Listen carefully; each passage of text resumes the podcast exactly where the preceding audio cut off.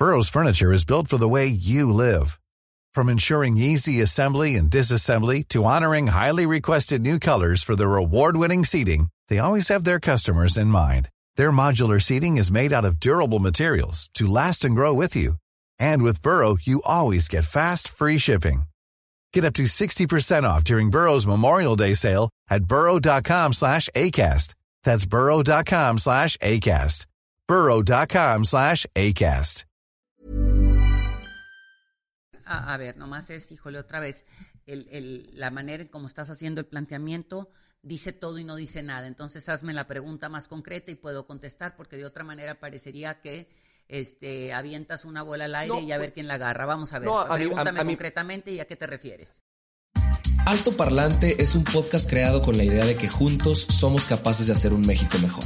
Pero para eso tenemos que entender qué está pasando, porque la información es poder, pero la información, si la entendemos, nos lleva al siguiente nivel. Así que espero que lo disfrutes, pero sobre todo que te sirva para darte cuenta del verdadero poder que tienes en las manos. Señores, muy buenas noches. Bonito inicio de semana. Este es un capítulo especial que llevo esperando desde hace mucho tiempo y por fin se logró porque estamos con, con una mujer eh, muy, muy, muy, respetada en la política, en esta nueva cuarta transformación, en la administración de Andrés Manuel López Obrador. Primero porque estuvo ella muy, muy allegada al, al nuevo presidente y, y, en segunda porque coordinó su campaña. Estamos con Tatiana Cloutier, nos está acompañando el día de hoy y nos está dando unos minutos de su día para poder discutir algunos temas. Tatiana, ¿cómo estás? Muy bien, ¿qué tal? Buenas noches. Oye, Tatiana, pues mira, de, de entrada yo acepto que no soy la persona que más comulga con las ideas de la, de la, nueva, de la nueva administración en muchísimas ocasiones, pero sí, sí considero que, que existe un punto de convergencia en las personas que están a favor y en las personas que están en contra. Todos deberíamos querer el bien para el país. O sea, yo creo que está muy mal que la gente festeje cuando el, el presidente toma una decisión que lo hace ver mal frente a algunos críticos o demás. Yo creo que todos tendríamos que esperar que nos fuera muy, muy bien. Y me encantaría que habláramos de eso el día de hoy porque tú estás muy activa en redes sociales y seguramente recibes comentarios de todo tipo, uh -huh. tanto aplausos como críticas y, y, yo creo que tendríamos que dejar eso de lado y uh -huh. ver todos hacia, hacia el mismo punto, hacia un México mucho mejor. Así es, bueno, efectivamente creo que uno al entrar a las redes sociales, y no creo que las redes sociales solamente, pero bien, ves gente que está totalmente a favor, como bien dices, o totalmente en contra. Difícilmente puedes encontrar a alguien como en el medio. Parecería que la gente tiene una postura muy definida, o totalmente a favor o totalmente en contra de esta administración. Así es. ¿Tú crees que en parte sea porque se esperaban cosas distintas cuando fue la campaña a ahora que ya van dos meses de gobierno? O sea, vaya, se, se prometían muchas cosas respecto a la seguridad, respecto a a la violencia que bajaría completamente y vivimos uno de los meses más violentos en la historia del país. Primero que primer no, primero que nada yo creo que esta polarización existe desde antes, hay un radicalismo con respecto a lo que genera o no Andrés Manuel y hay algunos actores en la vida pública que están todavía muy claramente empeñados en estar señale y señale cuáles son los aciertos o desaciertos desde la perspectiva de ellos con respecto a este nuevo gobierno. Vamos viendo las cosas como en perspectiva. Primero, se llevan 60 días. Difícilmente alguien puede pensar que en 60 días puedes cambiar una inercia de lo que ha sido históricamente los últimos tres, cuatro sexenios, en donde ha habido una dinámica muy similar con respecto a la forma de gobernar. Que sí se ha visto claramente en la administración de estos 60 días es que las cosas empiezan a suceder. Y cuando digo las cosas empiezan a suceder, tenemos muy claramente marcado los apoyos dados y las promesas eh, generadas con respecto a proyectos han estado ya cayendo en los bolsillos de los mexicanos. Vamos, por ejemplo, a decirlo claramente, los apoyos a la gente de la tercera edad ya cayeron, ya empezaron a suceder. Son eh, personas que ya han estado inclusive diciendo, yo ya empecé a recibir, yo ya empecé a ver esta promesa que estaba en la disyuntiva de que si sucedería o no sucedería y ya empezaron a recibir este recurso. Claro. El programa de Jóvenes Construyendo el Futuro ya también ha dado su inicio y ha arrancado con claridad y evidentemente es un programa que va incre eh, incrementándose en diferentes vertientes porque se van sumando más actores desde la iniciativa privada, desde los propios gobiernos y desde las propias eh, organizaciones de la sociedad civil, según donde sea el entrenamiento, la capacitación para el trabajo en la que se participará de acuerdo a, lo que los jóvenes desean en cada una de las partes del país. Otra de las cosas que se ven claramente ya sucediendo tiene que ver también con el arranque de algunos programas.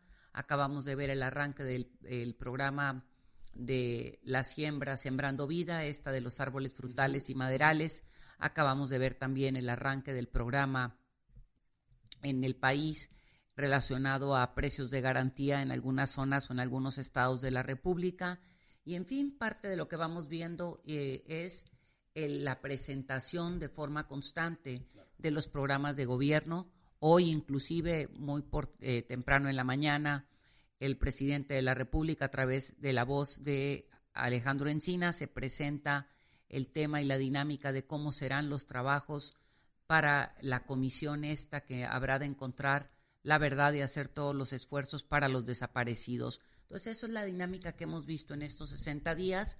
Algunas acciones ya muy concretas y realizadas, como fue el combate o el inicio para el combate al robo de combustibles, como eh, la presentación de programas que más pronto que nunca habrán de estar sucediendo. Claro. No, es, esa definitivamente se las doy. Son una administración que comunican constantemente lo que está pasando, de entrada por las conferencias de prensa matutinas y por los comunicados que, que salen eh, muy seguido, pero lo que la gente duda es qué tan veraz es la información que se está dando. Vaya, un tema muy conciso es con la lucha contra el huachicoleo y cómo no se anunciaba ningún detenido detrás o cómo los datos del robo eh, en disminución que había pasado y lo contaban en pipas en vez de en porcentaje cuando cerraban las llaves y gente en las calles mortificadísima. a ver, vamos viendo dos cosas, qué tan veraz son o no verás. Eh, vuelvo a lo mismo, es eh, no hay nadie detenido. Eh, primero que nada es, lo vivimos en el estado de Nuevo León, en donde yo vivo. En el estado de Nuevo León hicieron mucho ruido y pocas nueces cuando dijeron que habrían de meter a Rodrigo Medina a la cárcel. El, el, poder entrar en un proceso con sustento jurídico para que la gente no se te pele de la cárcel o no se te pele en el proceso, no es una cosa sino más. Creo que parte importante de lo que se ha dicho ahorita es, se empezó con el tema de eh, atender el robo, y empezaron a cerrar, este, eh, vamos a poner así, fugas, si así le, pudiésemos decir, y eh, han señalado ya que se tienen algunos procesos o algunos indicadores para poder empezar procesos contra nombres y apellidos muy concretos, que yo digo que más pronto que nada habremos de estar viendo ya esas denuncias y que el propio responsable de las denuncias o que quien recibe esto que es eh, la fiscalía habrán de poder encontrar mecanismos en donde habremos de tener investigación de cuentas, donde habremos de tener ya investigación de personas y donde poco a poco se hará esta información este, pública.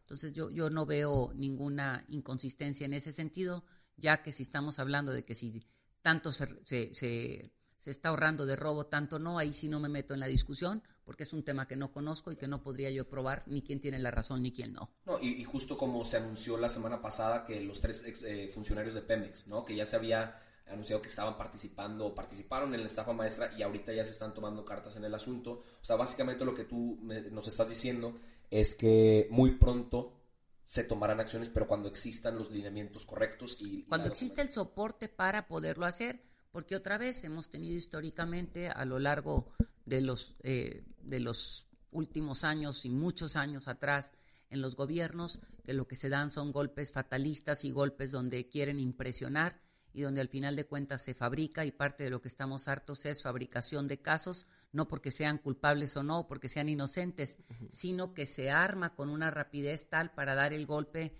mediático y poder, y pongo entre comillas, poder cumplir con expectativas de la gente más que con expectativas jurídicas y apegado al Estado de Derecho. ¿Tú crees que las acusaciones, bueno, más bien los señalamientos de que se quisieron como que comer el pastel y atascarse con el pastel de entrada eh, con apenas dos meses y atacando el tema del huachicoleo, de escogiendo la Fiscalía General, eh, etcétera, etcétera, ¿Tú crees que se dieron el tiempo para hacer las estructuras correctas en la estrategia que se iba a llevar a cabo? A ver, este, metiste dos ingredientes, o por lo menos como lo estás planteando, que se me hace que no tienen que ver uno con otro. Cuando estamos hablando de la fiscalía. No, era, ah, un, ah, ah, ejemplo, vaya. Sí, entonces hazme la pregunta más concreta. Porque Hablemos del, tema de la gasolina, por ejemplo. La estrategia, ¿no crees que fue implementada sin, sin antes haber sido planteada estratégicamente mucho más completa y viable? Que no sé si el viable o no, pero puedo decirlo de esta manera. Si hubieran salido y, de repente sales y dices, el gobierno está comprando 500 pipas, pues alguien hubiera dicho algo está pasando, algo viene y es una manera de anunciar. Entonces son diferentes perspectivas. Yo creo que al ladrón no se le avisa y menos a un ladrón de este tamaño.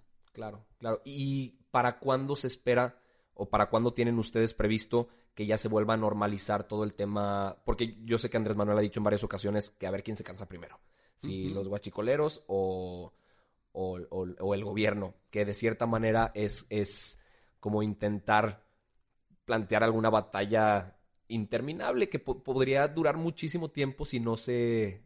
Eh, vamos hablando, o sea, primero que nada, yo no trabajo en el gobierno federal, yo no trabajo en la Secretaría de Energía ni, ni en Pemex. Yo soy eh, diputada por Morena y parte de lo que veo es y de lo que estamos este, aplaudiendo es que se está actuando contra algo que históricamente se había hecho todo el mundo, no solamente patos, sino habían participado directa o indirectamente, porque hay pruebas clarísimas eh, de que ya había indicios y que era un tema demasiado abierto y demasiado eh, público el tema de robo de combustibles.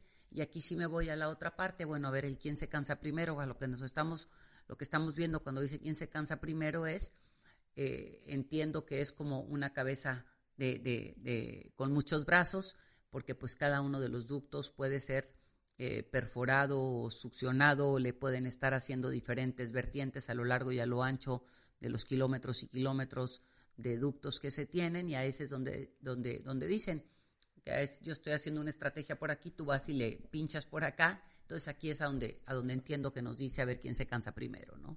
Qué bueno que tocaste el tema de, los diputados, eh, porque yo, me he llevado muchísimas sorpresas viendo casos de, de algunas... Eh, de algunas palabras que dicen algunos otros diputados que de verdad hasta darían risa de lo, de lo, ridículas que son algunas de las afirmaciones que dan y demás. Yo quisiera preguntarte así ya de, de, manera muy cercana, ¿por qué la mayoría de las ocasiones todo un partido vota de la misma manera en el, en el pleno. O sea, ya como duda, como duda mía, ¿por qué, se vota igual? si son criterios distintos quizá las personas. Eh, primero vayamos claros en esto y entendería que la pregunta viene de la mano con respecto a lo que nos está, a lo que está pasando ahorita en el Congreso Federal. No nos olvidemos de lo siguiente. Eh, nosotros llegamos al, al Congreso el primero de septiembre y llegamos con un voto de la mano de alguna manera con el presidente de la República, es decir, con 30 millones de votos. Y clarísimamente, clarísimamente salimos a la calle a pedir un voto con proyectos muy claros y definidos. Estos son los proyectos que se han estado poniendo de alguna manera en la mesa. Y si yo salía a promover que íbamos a derogar la reforma educativa, si yo salía a promover que íbamos a buscar un nuevo fiscal a la brevedad posible, si yo salía a decir que íbamos a eliminar el fuero, si yo salía a decir, y hago la lista de lo que hemos estado votando, difícilmente puedes encontrar que un diputado que salió a promover eso ahora se vaya a decir, a sí mismo ya no lo voy a votar a favor, entonces me parece que es hasta medio ocioso el término de esperar un resultado distinto en una votación a algo que saliste, prometiste y te comprometiste a sacar adelante. No, completamente de acuerdo. Y con esa misma coherencia me gustaría saber ¿qué, planes siguen para ustedes como diputados? ¿Qué, se va a buscar con esta nueva administración? Porque me encantaría que la gente se tranquilizara. A mí me llegan muchos mensajes de, personas diciéndome, oye, nos estamos yendo a la fregada, van dos meses. Y por, otra parte también me llegan mensajes de, que me dicen, hey, se están haciendo las cosas diferente, hay que esperar para ver qué sucede. Ustedes que... A, ver, nomás es, híjole, otra vez, la manera en cómo estás haciendo el planteamiento dice todo y no dice nada. Entonces hazme la pregunta más concreta y puedo contestar, porque de otra manera parecería que este, avientas una bola al aire y a ver pues, quién la agarra. Vamos a ver, pregúntame concretamente y a qué te refieres. A mí me gustaría que tú desde tu perspectiva como diputada nos dijeras qué planes concretos se, tienen a corto plazo para que la gente ya esté tranquila sobre la situación que está pasando en el país. Primero, no sé qué le angustia a la gente, entonces no puedo ser o sea, cuando dices para que la gente pueda estar tranquila, no sé qué le angustia a la gente, no sé si le duele la cabeza, no sé si le duele el pues, pie, no sé si le duele el brazo. Entonces, vamos, vamos otra vez. ¿Qué es lo que nosotros tenemos ahorita en la agenda legislativa? Y vamos a hablar de eso. En la agenda legislativa, como algunas promesas que todavía no hemos llevado, no hemos traducido en acciones concretas en el Congreso y que vamos a trabajar en este momento, va a ser retomar el tema del fuero. El fuero quedó incompleto o inconcluso, por, por ponerlo de alguna manera, el, el periodo que, terminamos. Este es uno de los temas que va a la agenda. Estamos hablando el tema de la reforma del artículo 19 constitucional, en donde se habla de eh, elevar a el tema de prisión preventiva, meter alguna lista de, de, temas jurídicos en lo que viene siendo prisión preventiva. Estamos hablando también de eh, poder entrar, es prisión preventiva, bueno, la derogación propia y también la, la nueva propuesta para la reforma educativa. Estamos hablando también de es prisión preventiva, ah, eh, poner las condiciones claras para todos los mexicanos, y aquí ahí sí coincidiría contigo, qué esperar y cómo poder tener claridad en qué se va a consulta, cómo se va a consulta, qué se consulta y si la consulta y en qué momentos o circunstancias se vuelve eh, vinculante. Este es otro de los temas que estaría ahorita en la mesa. Y a ver, ¿qué más temas traíamos? Pues ahorita son los tres que me quedan claros que, vamos por Hay la revocación de mandato. Ok, a los tres años o para cuando así se es, así es. Yo la pregunta te la hago porque muchas veces los ciudadanos en general ni siquiera saben qué hace un diputado. Vaya, o sea, entonces aquí, aquí si tú entonces me, me, o sea, yo la intención fue que se que la gente escuchara qué se va a trabajar y yo creo que es importante que se sepa, ¿no? Nomás digo, eh, digo y si, si nos podemos regresar a ese punto, eh, parte del problema más grande que yo veo que sucede en el país y lo veo todos los días en las redes sociales porque eso la gente nos señala, nos pide, nos dice, nos que se queja de cosas que no que, se, que no nos competen. Y aquí voy a esto. Creo que hay una confusión enorme o un desconocimiento enorme con respecto a qué le compete al alcalde, qué le compete al diputado local, qué le compete al diputado federal y qué le toca al Poder Ejecutivo Federal. Y en eso luego yo creo que podríamos hacer y entrar en una vertiente cuáles son los ámbitos de competencia de cada uno de estos poderes. ¿Qué nos toca? Y aquí lo pongo a los diputados federales. Los diputados federales somos quienes ponemos de alguna manera las reglas en las que nos manejamos en el ámbito federal. A partir de ahí vendrían concurrencias para que algunas de estas leyes se tengan que ajustar luego en lo estatal, algunas ya no porque son de, injerencia directa en términos federales, y nos toca aprobar el presupuesto y nos toca nombrar a los que estarían o estarán o están en su momento cuando vienen los cambios en el propio eh, Instituto Nacional Electoral y nos toca nombrar algunos eh, algunos otros puestos de, de, concurrencia en, en, algunos institutos autónomos y eso es lo que nos toca hacer. Perfecto. Y tú, siendo diputada federal, pero más allá, siendo ciudadana mexicana antes de haber tenido cualquier puesto político, el mensaje que le darías a la gente eh, que, que, está intranquila?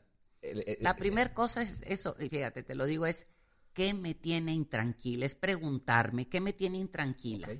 Eh, porque creo que parte de lo que tiene que ver es el, me pongo intranquilo de lo que no sé que puede pasar, que creo que va a pasar. Y esta es la cosa más estúpida que he oído. ¿Por qué? Porque estoy viviendo en una angustia de algo que ni siquiera sé qué es lo que me tiene angustiado. Entonces, retomarme y preguntarme, ¿cuál es la angustia que vivo? Si la angustia que vivo es algo real, es algo imaginario, es algo que me dicen, que dijo, que me dijeron que a lo mejor pasaba porque a lo mejor lo aprobaban porque a lo mejor sucedía. Y entonces estoy viviendo en una irracionalidad. Entonces, la primer punto, y aquí les digo, yo tengo un correo electrónico, estatiana.cloutier.diputados.gov.mx. Si tienen alguna duda, bueno, pues con gusto la puedo, puedo resolver si es que me toca resolverla. Y primero es localiza quién es tu diputado local, localiza quién es tu diputado federal, cómo lo puedes contactar, cuáles son los vínculos donde les puedes preguntar y no cosas. Y cuestiónate si lo que estás eh, queriendo que cambie, mejore, quejarte o lo que sea, de qué ámbito es y si no, pues pregunta antes de ponerte a angustiarte. Y también, eh, que, esta es la, la, la, otra parte, ¿de dónde alimentas tus angustias? Si tus angustias las tomas de la onda WhatsAppera, asegúrate que el WhatsApp es verídico, asegúrate que el WhatsApp tiene información y tiene fuente, porque mandan una cantidad de tonterías sin fuente donde dicen que se dijo, que nos dijeron y no hay fuente y empezamos a crear toda una historia y un drama a partir de eso. Voy a ejemplos más comunes. Por ejemplo, han dicho en algunos lugares, es que están robando niños en el parque. Y esa fue una nota de hace cuatro años, no sabes en qué parque, a lo mejor esa nota salió de Chiapas y resulta que tú vives en, Tijuana y ya estás igual de angustiado, no porque no sea grave que estén robándose niños, no, nomás es ya tú estás tomando acciones, ya encerraste a tus hijos, ya les pusiste llave, ya dijiste no vamos al parque. Entonces uno necesita entender de qué, o sea, que la información sea veraz de dónde la tomo, que la tomo y repito, si lo que me angustia es real o si mi angustia es este deseo de vivir en esta incertidumbre colectiva en donde parecería que lo que queremos es entrar a estar de moda y cuando digo de moda como en la conversación colectiva, que no sabemos si es real o no.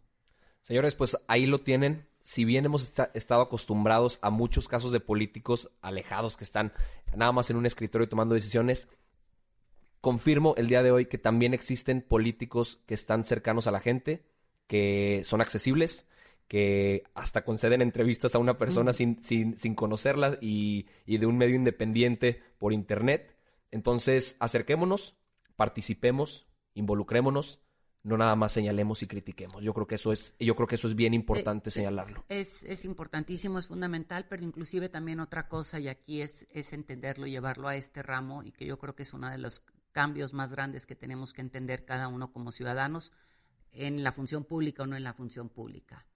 Quienes trabajamos en la función pública, elegidos o de forma contratada, somos empleados de los ciudadanos. El dinero que se nos paga viene de los impuestos de cada uno de los mexicanos y mexicanas y no es por gusto que tengamos que estar aquí o no, es una obligación, pero así como es una obligación la de Tatiana, también es una obligación de cada uno de los diputados locales en cada una de las entidades federativas, de los 500 diputados, 499 diputados este, y diputadas del resto del país, senadores y de cada uno de los funcionarios, no importa del nivel que sea, y que no se nos olvide que nosotros estamos para servirles, que ustedes son quienes nos pagan y también de la otra manera.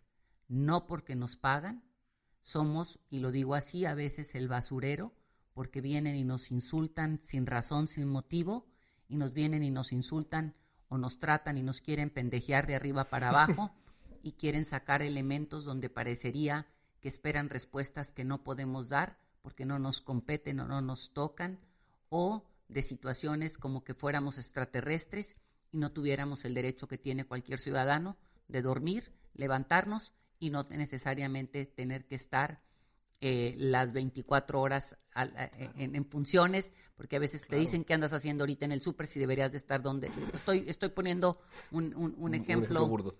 Burdo, ¿por qué? Porque así parece que el hecho de entrar en esta dinámica de coraje, de molestia de la sociedad, que la entiendo, la comprendo, pero no somos responsables que porque lo que no hicieron como ciudadanos o lo que no hicieron los gobernantes por todos los años, nosotros tendremos que pagar, es una recuperación del ciudadano responsable como del funcionario público que tiene que dar la cara de una manera distinta. No, completamente. Vaya, yo he visto que hasta, hasta de repente te, te, han llegado a insultar por, por un error de ortografía en una letra. Ah, no, y eso no me importa, no, pero es, además... Es, la cosa más absurda, ¿no? No, pero además, digo, eso no tienen problema, que me digan lo que les dé la gana. Digo, en esa no, no, en esa no, no, no es un asunto que eso lo pueden seguir criticando, lo pueden esto. No, completamente. Y yo me puedo seguir equivocando y no tengo ningún asunto si me equivoco.